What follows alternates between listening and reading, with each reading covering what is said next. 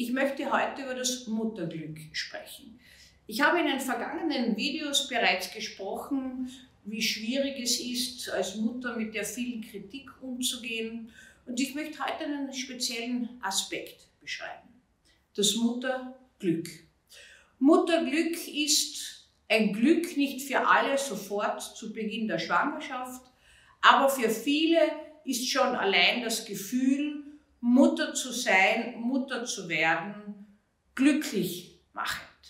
Manche haben die Forderung an sich, dass es so sein sollte und haben es nicht, fühlen sich ängstlich, besorgt, unsicher, gehört völlig dazu.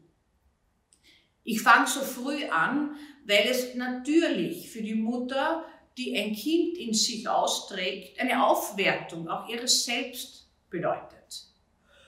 Mit der Geburt wird dann diese untrennbare Einheit getrennt.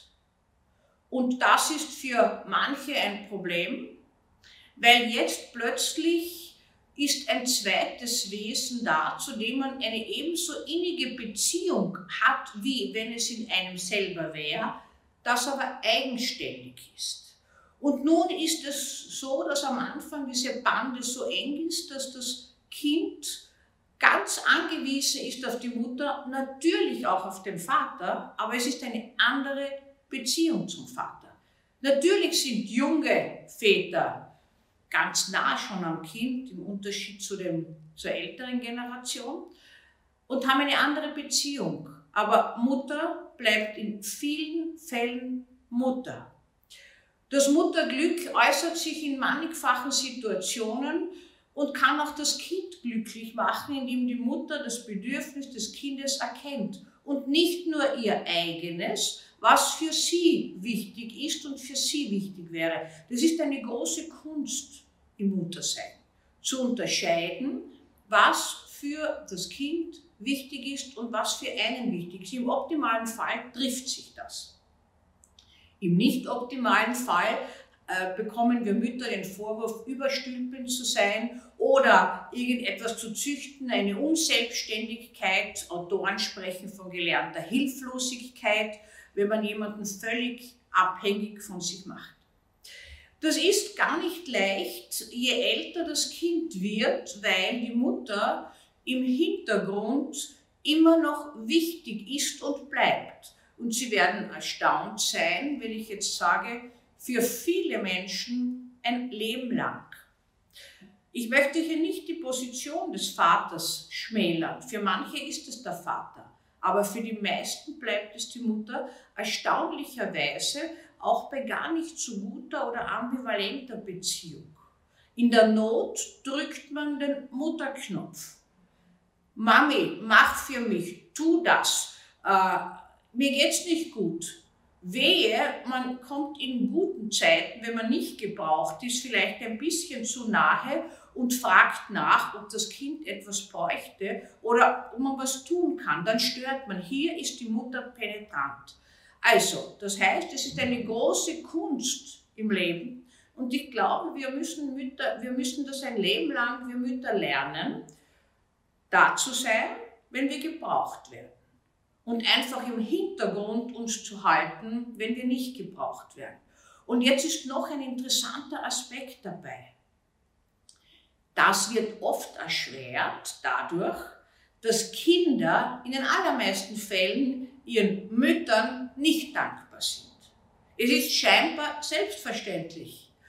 Kaum ein Kind erinnert sich an glückliche, schöne Zeiten und bedankt sich bei der Mutter, wie sehr sie sich aufgeopfert oder sonst was hat. Ich weiß schon, Mütter brauchen sich nicht aufopfern. Habe ich schon lange gelernt und ist auch richtig so. Aber Kinder erinnern sich sofort daran, wie etwas nicht war. Ich habe Ihnen das alles schon in früheren Videos erzählt. Und wesentlich ist, dass man die Mutter nicht erwartet, wenn sie in Notzeiten hilfreich eingreift, bei schwerer Krankheit beispielsweise. Da schaut die Mutter auf das Kind, im optimalen Fall regelt sie, weiß Gott was alles und nimmt das Kind so, wie es seinerzeit war, sorgt für das Kind. Sie muss nur rechtzeitig zurücktreten können in ihrer Wichtigkeit, wenn sie nicht mehr gebraucht wird. Und das ist oft ein Problem, weil auch wir Mütter ein bisschen narzisstisch natürlich anfällig sind für Wertschätzung, Dankeschön. Das hast du wunderbar gemacht, Mami. In den vielen, in den meisten Fällen hören wir es nicht. Ja, das war super, dass du das gemacht hast, nur auf Nachfrage. Das heißt, wir müssen auf uns selbst zurückkommen und sagen, okay, in Notzeiten lasse ich mich als Mutterknopf drücken, greife hilfreich ein und ansonsten sollen die Kinder in die Welt gehen. Sie wissen ja schon von früheren Videos, Lebenserfahrung kann man nicht vererben, man kann es nicht weitergeben und Sie können Ihr Kind auch nicht unter eine Käseglocke stellen. Es ist sonst noch mehr gefährdet. Leben ist lebensgefährlich und die Ängste der Mütter sind vielfältig und immer berechtigt. Das Handeln ist nicht immer berechtigt. Wie wichtig die Mutter ist, sieht man daran, ich habe das selbst schon mitunter erlebt, dass in schweren Situationen am Unfallort oder auch auf der Intensivstation, wenn erwachsene Menschen Schmerzen leiden und sich bedroht fühlen, sie nach der Mutter rufen. Wir wissen das auch von Gewaltopfern. Manchmal beschreiben es Täter und Täterinnen dass in der größten Not der Mutterknopf gedrückt wird. In guten Zeiten braucht man die Mutter nicht, weist sie zurück und riskiert sie vielleicht. Das heißt, wir Mütter müssen eigentlich eine selbst aufladende Batterie haben, nicht auf das Kind zu greifen, präsent zu sein, wenn wir gebraucht werden und in Liebe auf das, was das Kind im Leben macht, zu schauen eine schwierige Aufgabe. Ein ganzes Leben ist dafür fast zu kurz, um das zu lernen. Meine lieben Zuseher, ich habe Ihnen vielleicht wieder ein paar Anregungen gegeben. Schauen Sie einmal nach, wie das bei Ihnen und in Ihrer Familie ist.